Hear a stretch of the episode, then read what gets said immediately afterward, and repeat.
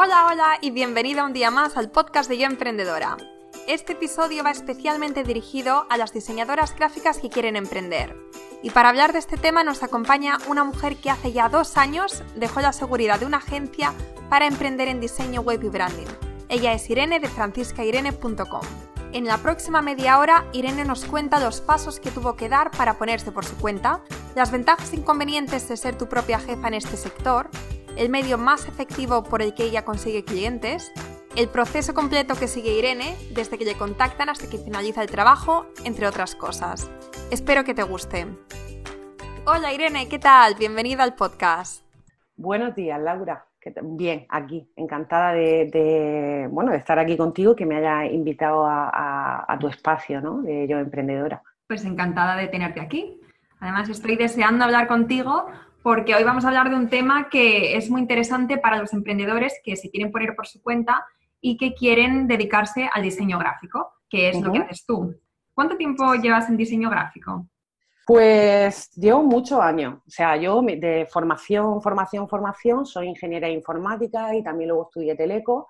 Y ya con mi primer trabajo ya comencé un poco con, el diseño, un poco en plan hobby y tal, sobre todo con el diseño web, que estoy, bueno, por mi formación y tal, es lo que mejor, sin ningún tipo de, bueno, pues de formación detrás podía desarrollar, ¿no? Y y ya con mi primer trabajo, que fue de informática, que fue nada más que terminar la carrera, ya una cosa llevó la otra y comencé ya a hacer un máster en diseño gráfico y demás. Pues llevaré pues unos 10 años, 8 o 10 años. Y seguramente que te han hecho esta pregunta. De hecho, antes de la entrevista he estado ojeando tu Instagram y tienes una sección de mm, hazme cualquier pregunta, ¿no? Que eso está muy de moda ahora. Y, te preguntaba una chica, ¿el diseño gráfico para ti es una vocación o viste una oportunidad laboral? Cuéntanos. Mm, no, oportunidad laboral en realidad no, porque yo empecé, mm, ha sido más bien una vocación. Al final estudié ingeniería de informática, sí que lo estudié más bien por una salida en ese momento de que había mucho trabajo, era un boom esto de la tecnología y tal, y estudié esa carrera que no me gustaba 100%, pero sí un poco, mis hermanos son la mayoría ingenieros y tal, y un poco por satisfacer un poco, bueno, mm, cosas familiares, ¿no? Y que al terminar me puse a trabajar enseguida en una multinacional, eh, fue terminar y hacer una prueba para una multinacional y comencé a, bueno, pues a desarrollar mi trabajo de informática, pero tenía que ver un poco con imágenes de alta tecnología médica, porque al final estaba en un hospital y estaba muy relacionada directamente con médicos pues, y toda esta gente que a, la vez iban a montar una clínica privada y, me pidieron que, ya, bueno, pues que le desarrollara la huella, ¿sabes? Un informático en aquellos entonces era como el que, no sé, el que lo sabía hacer todo, ¿no? Si, eh, lo mismo arreglar un aire acondicionado que hacerte una página web, o sea, como que lo sabe hacer todo. Entonces fue ahí cuando me empezó a picar un poco más la curiosidad, sobre todo sí ya desarrollo web ya sí que hacía y tal en la carrera y tal, pero en diseño gráfico que ya me ocupé de toda la imagen y tal de la clínica, fue cuando ya empecé a darme cuenta de que quería enfocarme por ahí mi carrera profesional. Y que no me gustaba tanto eh, mi origen en, formación como, como, ha sido la informática, que no era tan buena, o sea, no, porque no me, no me gustaba y no me motivaba y al final no hacía el trabajo muy bien, ¿no? Claro, porque si no estás motivado, pues aunque sepas hacerlo muy bien, no das lo máximo de ti, ¿no? Sino que haces... No das lo más, claro, y ya también depende un poco de cómo empieces a trabajar. Mi trabajo era como muy monótono, sí que era alta tecnología médica y estabas con una tecnología muy avanzada, pero al final siempre era lo mismo, ¿no? Entonces eso me llevó un poco a no interesarme más ni querer profundizar más en, bueno, en ingeniería informática ni especializarme por esos lados, ¿no? Y, y, al tocar un poco el diseño y tal, que ya en la carrera sí que lo había tocado un poco, pero muy así por encima, pero fue cuando ya decidí bueno, que era lo que me apasionaba, ¿no? Que era con lo que disfrutaba, el reto de cada día, un proyecto nuevo, todo es diferente, eh, clientes nuevos, investigación, recogida de imágenes, todo esto es lo que a mí me, bueno, pues me hace eh, estar motivada día a día, ¿no? No soporto hacer siempre lo mismo, además cuando llego a hacer algo siempre igual, parece una tontería, pero mm, termino no haciéndolo bien, porque me aburro. ¿Y cuáles fueron los pasos que tuviste que dar para dedicarte al diseño gráfico? Eh, a ver, yo he pasado antes por, varias etapas porque no me lo puedo dejar todo y he ido encontrando mi hueco y mi trabajo nunca en el emprendimiento online, ¿vale? Yo vengo también de una familia, son todos autónomos, empresarios y tal, y me he movido más por el mundo offline hasta que eh, empecé en una agencia y ya se me, se me vino. Pero sí, los pasos, pues, primero estudiar y formarte. Eso para mí es fundamental. Eh, mucha gente sí que me pregunta que si es posible desarrollarte como, como diseñadora a base de tutoriales y cosas de estas así. Sí, mm, no te digo que, que, no, ¿no? Pero al final esos tutoriales que encuentras por internet y tal, aparte que va a tardar más tiempo, pues no te enseñan los conceptos esos del diseño, eh, fundamentos, técnicas de branding, eh, fundamentos del diseño gráfico, sintaxis de imagen, color y todas estas cosas que te enseña cuando, bueno, pues cuando te metes a hacer un máster o una formación reglada. Mm, entonces fue formarme e intentar paralelamente a lo que ya tenía encontrar trabajo eh, como diseñadora y, desarrollarme eh, así. Al final encontré trabajo, eh, bueno, terminé trabajando, bueno, luego empecé a trabajar, encontré en Lorca, y estaba, todo me vino así un poco como poco a poco, ¿no? Y yo siempre he sido muy movida y me he metido en, me he presentado a muchos concursos, a, no sé, a cosas y me presenté a un concurso, bueno, no era un concurso, era una prueba para hacer el, quinto foro juvenil del Patrimonio Mundial del Ministerio de Cultura. Eh, me lo dieron a mí y, ya a partir de ahí como que me ocupé de toda la imagen de ese foro y todo, eh, logotipos, eh, todas las aplicaciones en camisetas, gorras, cantimploras, cartelería, todo estuve ahí durante cuatro meses con, más gente, ahí como, como desarrollando todo, todo eso, yo en mi, en mi campo, y ahí fue como el punto de, de, inflexión, ¿no? Como esto ya funciona, ¿no? A raíz de ahí, pues ya comencé a trabajar para otras empresas. Siempre he estado, Laura, como, como eh, cuando ya di el salto de diseñadora, que comencé a trabajar para otras empresas, para agencias de publicidad y para otras empresas, siempre he estado de freelance, siempre.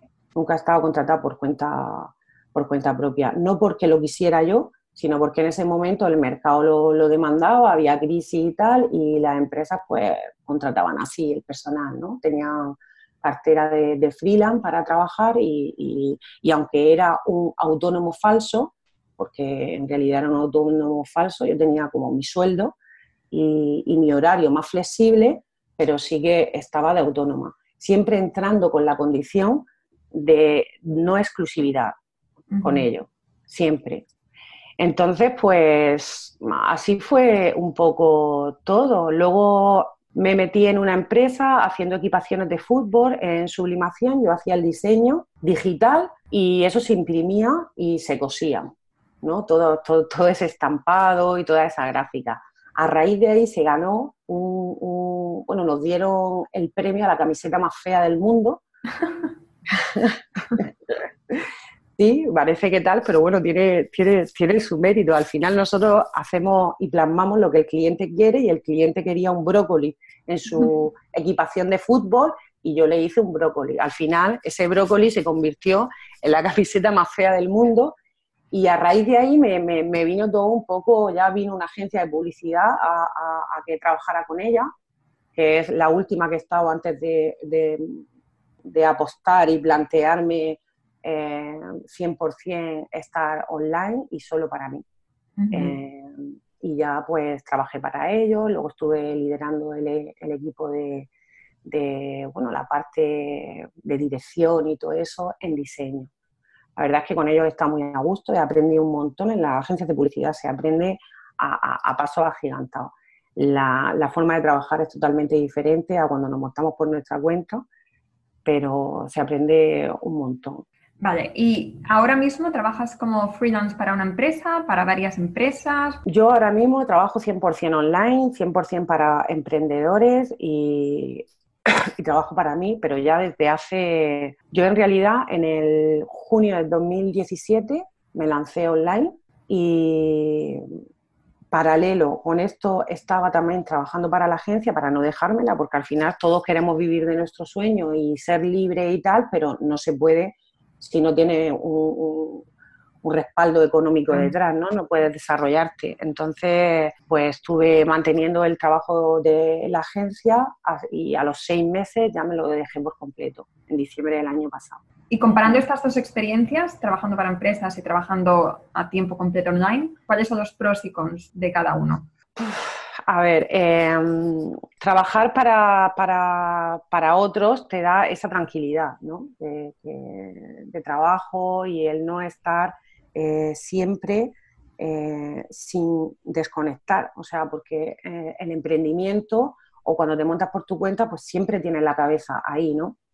porque no solo es diseñar, es conseguir clientes, hacer marketing, es una carrera a fondo que no tiene fin, no tiene, no tiene meta, tampoco te puedes como relajar mucho porque esto del mundo online va muy deprisa, luego yo funciono mucho por Instagram y em, bueno, Instagram es muy caprichoso y tienes que estar como un poco ahí, por un lado no tienes tiempo porque tienes que dedicárselo a los clientes y en fin, es un poco ahí que te vas metiendo. Para mí merece la pena. Al final firmas tus trabajos, que es lo que quieres. Cuando estás en una agencia, yo no he podido firmar nunca mis trabajos.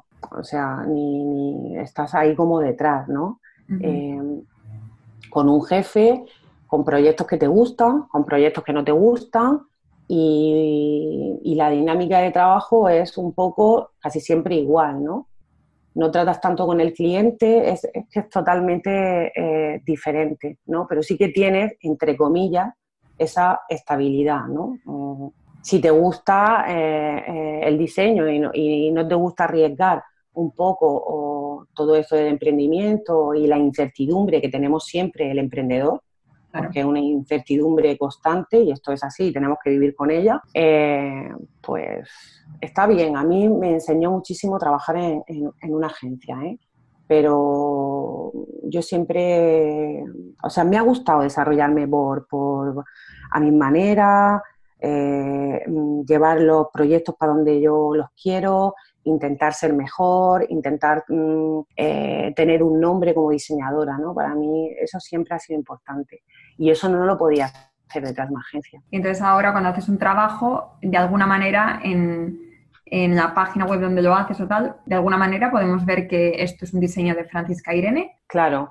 Em, en realidad, cuando ya te montas por, tu cuenta, eh, a ver, eh, hay gente que suele firmar, a lo mejor hace un folleto publicitario o lo que sea y debajo pone la firmita, ¿no? Yo no lo hago. Sí que lo hago en la web, cuando termino una web y, tal, sí que firmo debajo en el, en el pie, en el footer, que el branding o el diseño web, a veces solo hago branding, a veces solo hago diseño web y a veces hago branding y hago diseño web.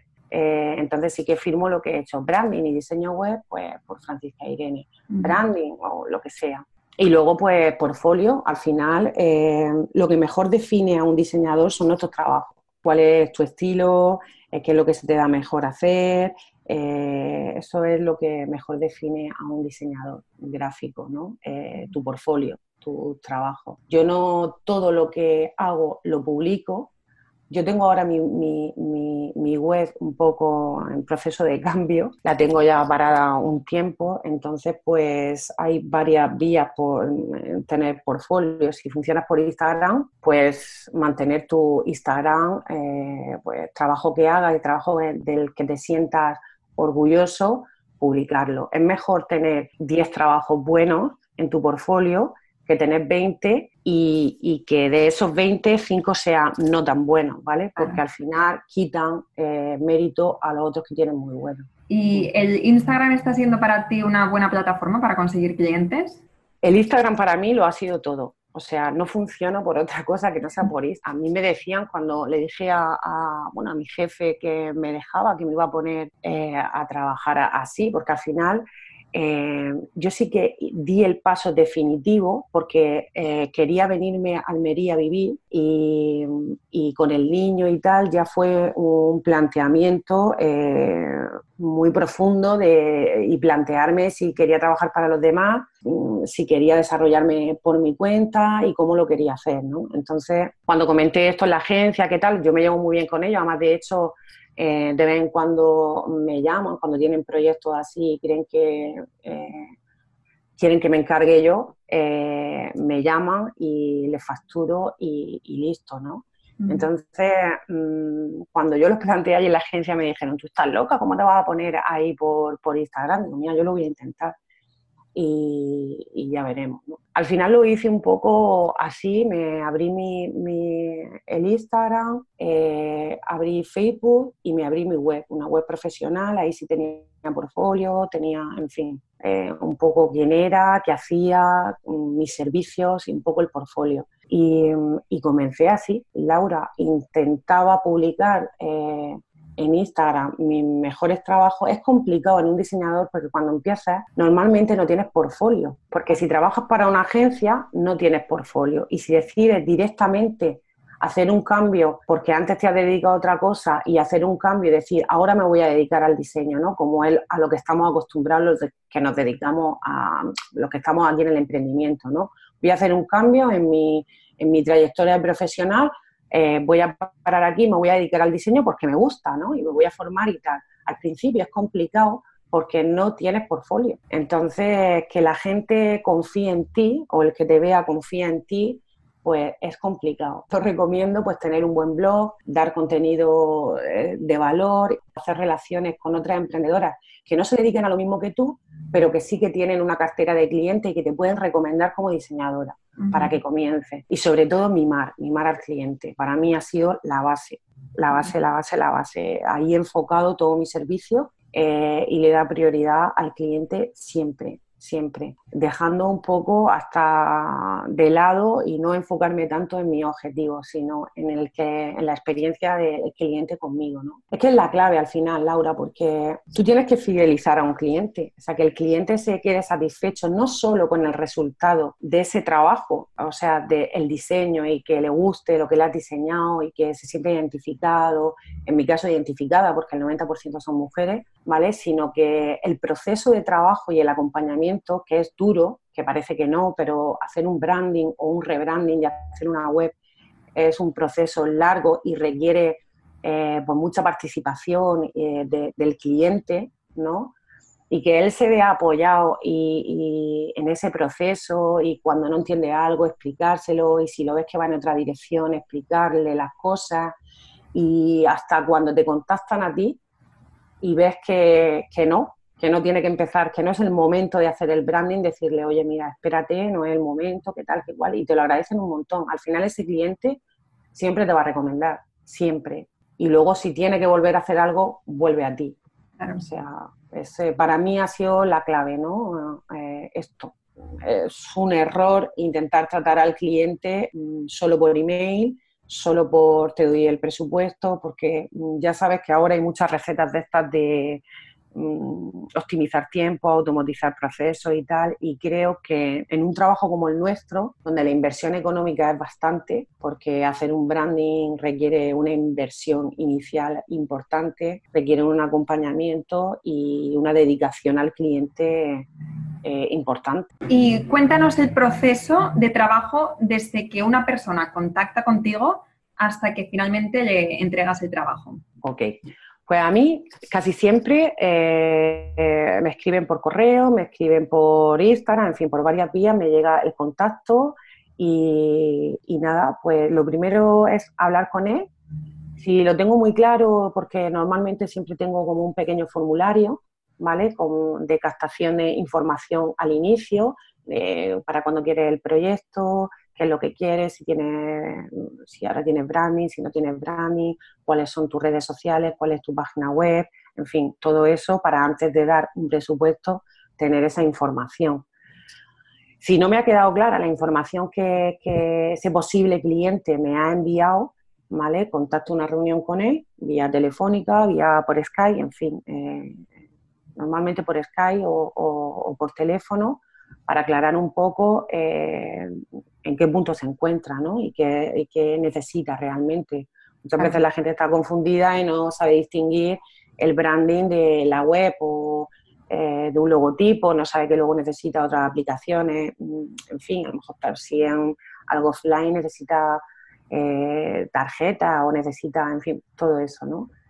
Em, una vez que ya tengo toda esa información, lo que hago es hacerle un presupuesto detallado eh, de branding o web, con bueno, pues lo que incluye el presupuesto, si es logotipo, las variaciones del logotipo, la paleta de color, tipografía, eh, luego todos los elementos gráficos que acompañan a la marca, si va a necesitar al estudio ese previo, pues más o menos sabes si va a necesitar pues iconos para las redes o ilustraciones, que también hago un poco las ilustraciones que acompañan al branding, los banners para las redes sociales, el banner, hay que diseñar todo eso. Eh, el banner para, para si va a tener newsletter, en fin, un poco todo eso, ¿no?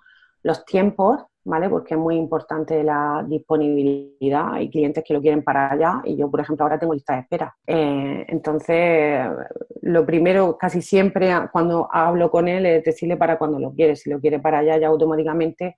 Lo primero que hago es decirle para, mm, o sea, para en el momento en el que estoy aceptando nuevos proyectos.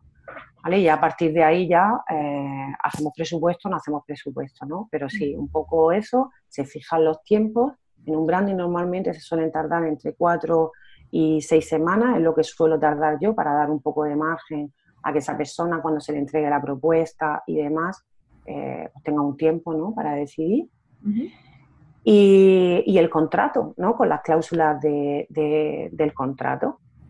lo firma él, la firma la clienta, lo firmo yo y entonces, pues, una vez eh, aceptado, me hace el 50% de, de, Así es como trabajo yo. Me hace el 50% de, del importe y una vez que se ha hecho el 50% ya se reserva lo que es la, la, fecha, ¿no? Se agenda.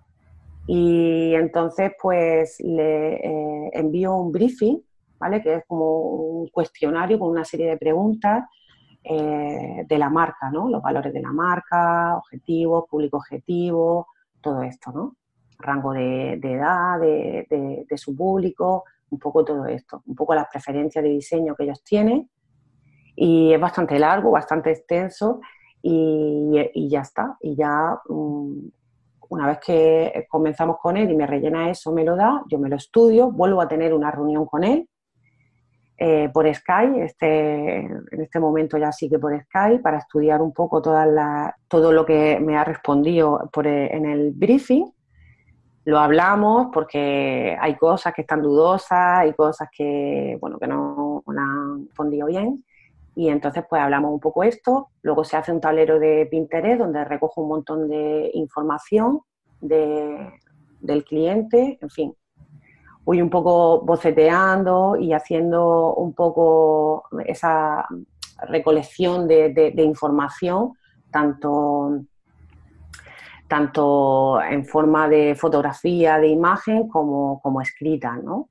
Me pongo a hacer el, proceso, ¿vale? Boceteo, hago propuestas, no tengo un número definido de propuestas, ¿vale? Hago las que creo convenientes, mínimo dos, ¿vale? Y las que me salgan. Una vez que las tengo, eh, estas propuestas, yo no solo eh, presento el logotipo en sí y el logotipo, presento la marca, mm, cómo se quedaría aplicada, eh, aplicada en otro soporte. ¿Vale? Entonces hago otra reunión por, por Skype y le presento las propuestas, ¿vale? Por Skype. Comparto pantalla o por Zoom, comparto pantalla y entonces mm, voy explicándole todas las propuestas que, que, bueno, que he realizado para, la marca, el concepto de, de todas esas propuestas. Una vez que se las he presentado, se las entrego en PDF y le doy unos días. Nunca pongo margen, siempre ni número de revisiones. Hay diseñadores que si lo hacen, bueno, pues tienes dos, tres revisiones. Yo no. Te toma el tiempo, normalmente suelo dejar una semana. En ese tiempo más o menos eh, se decide un poco, ¿no? Eh, hacia qué propuesta queremos terminar de diseñar la marca. Se mm. elige esa propuesta y en base a esa propuesta ya se termina de, realizar todo el branding. Se hace el manual de, marca, el manual de identidad y, ya está. Y le entrego todo, todo, bueno, pues todo su branding en diferentes formatos. Le entrego el manual de, marca, por un lado, en PDF, que normalmente es editable, ¿vale? Está en vectorial y luego, pues todo lo que acompaña a la marca, tanto logotipo eh, como gráfico y demás, en varios formatos también. PDF, eh, PNG, eh, varios formatos. Y ya está, se termina el trabajo, se cobra el otro 50% y, y, ya está. Luego, si decide hacer la web, hay veces que se cierra el paquete desde un inicio, branding y web, y hay veces que se hace un poco, se termina una cosa y se empieza otra. Empieza la siguiente, claro. Sí. Vale. ¿Y hay alguna herramienta que utilices tú que puedas recomendar a otros diseñadores gráficos? Eh, yo, mis herramientas de diseño y con las que no puedo pasar y que son mi día a día, eh, pues son Illustrator, todo el paquete de Adobe, todo el paquete de Adobe es para mí eh, fundamental. Hay otras herramientas más que han salido ahora y tal, pero yo soy de Adobe. O sea, yo funciono con Illustrator, con Photoshop, con InDesign, todo, todo ese paquete. Luego también con, con Premiere para hacer algunas animaciones, porque a lo mejor la marca lo requiere y tal, en fin. Eh, eh, todo lo que es todo el paquete de, luego para la gestión de proyectos por ejemplo eh, yo es que mi gestión es un poco locura porque lo llevo en tres sitios lo llevo por escrito y lo llevo digital ¿vale? por siempre yo llevo mi agenda de clientes por un lado todos los presupuestos que envío y tanto los que me aceptan como no, mm, los que no me aceptan los tengo por escrito en una agenda, en mi agenda de, bueno, en una libreta que tengo de clientes y luego también los tengo em, eh, de forma digital, ¿vale?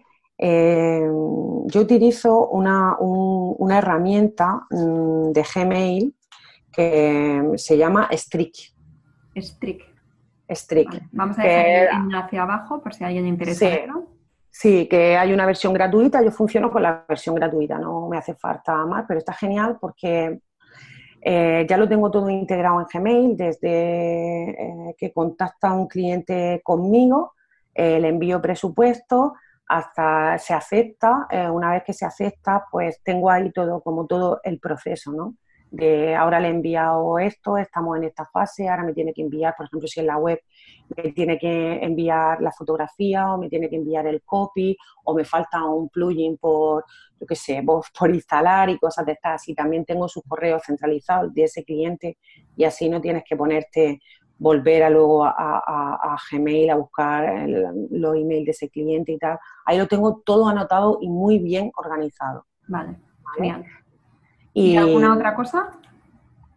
Y no, yo utilizo básicamente eso y mi, y mi todo de Google, de, yo todo lo utilizo de Google. Y luego, pues, mi agenda por escrito, con mis tareas diarias, así, todos los días. Yo nunca trabajo dos clientes el mismo día, nunca. Eh, voy a, cliente por día porque si no, no, no me centro, ¿no? Pierdo un poco el foco de, de la marca. Entonces intento eh, tener mis tareas diarias muy bien. Em, si hago dos clientes en un mismo día, eh, no es eh, de creación.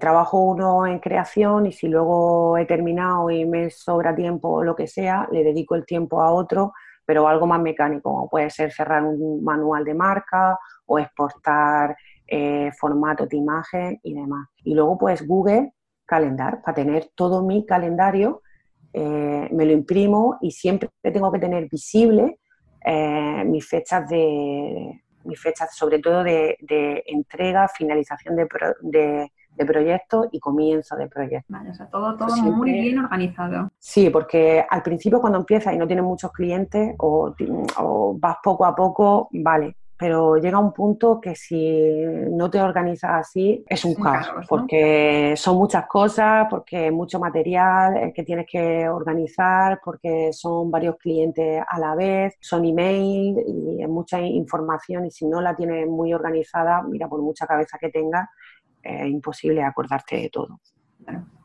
Bueno, pues ya estamos terminando, pero antes de despedirnos me gustaría hacerte una última pregunta y es que nos recomiendes un libro que a ti te haya marcado durante estos años emprendiendo en diseño gráfico. A ver, yo cuando terminé, hay mucho, Laura, mucho, mucho, mucho, porque he leído casi todo lo que leo eh, en mi emprendimiento está relacionado con, con, bueno, esto del diseño gráfico, me apasiona y siempre estoy leyendo, pero sí que cuando terminé el máster y empecé a especializarme más en la parte esta del branding y tal, creo que, hay una serie de libros que todo diseñador debería de tener, como es eh, eh, Fundamentos del Diseño Gráfico, que es de Richard Pauling, eh, La sintaxis de la imagen, El color, de Ambrose y Harris, en fin, esos tres libros para mí, si quieres, mm, ahora mm, te lo envío y los Y, los pongo abajo también. Sí, Y para mí esos tres fueron mis primeros, mis primeros libros eh, para profundizar un poco más todo esto que había aprendido y, bueno, mm, son los que más cariño les tengo, ¿no? Luego hay muchos buenos y tal, pero creo que cuando estás comenzando y te, y te quieres dedicar a esto, todos estos conceptos tienes que tenerlos muy claros, porque si no luego se ve en el trabajo final, aunque tú no lo veas y el cliente no lo vea, pero al final por algún lado sale, sale, al final por algún lado se escapa esa fuga que tienes de información y de conocimiento. Claro. Irene, pues muchísimas gracias por este rato por todos tus conocimientos. O sea, ha sido increíble todo lo que has compartido con nosotras, de parte de todas las emprendedoras que seguro, bueno, de las que se quieran dedicar al diseño gráfico. Te agradezco muchísimo este rato y todo lo que has compartido con nosotras. Pues muchísimas gracias a ti, Laura, por, por invitarme y, y me ha encantado este ratito que hemos echado. Ha sido un placer. Y hasta aquí el episodio de hoy. Espero que te haya gustado y si es así, te agradecería de corazón que nos dejes una reseña y que lo compartas con otras emprendedoras que creas que le puede interesar. Si tienes un negocio y quieres seguir aprendiendo e inspirándote con increíbles referentes, entra ahora en yoemprendedora.es y suscríbete de forma completamente gratuita. Hasta la próxima.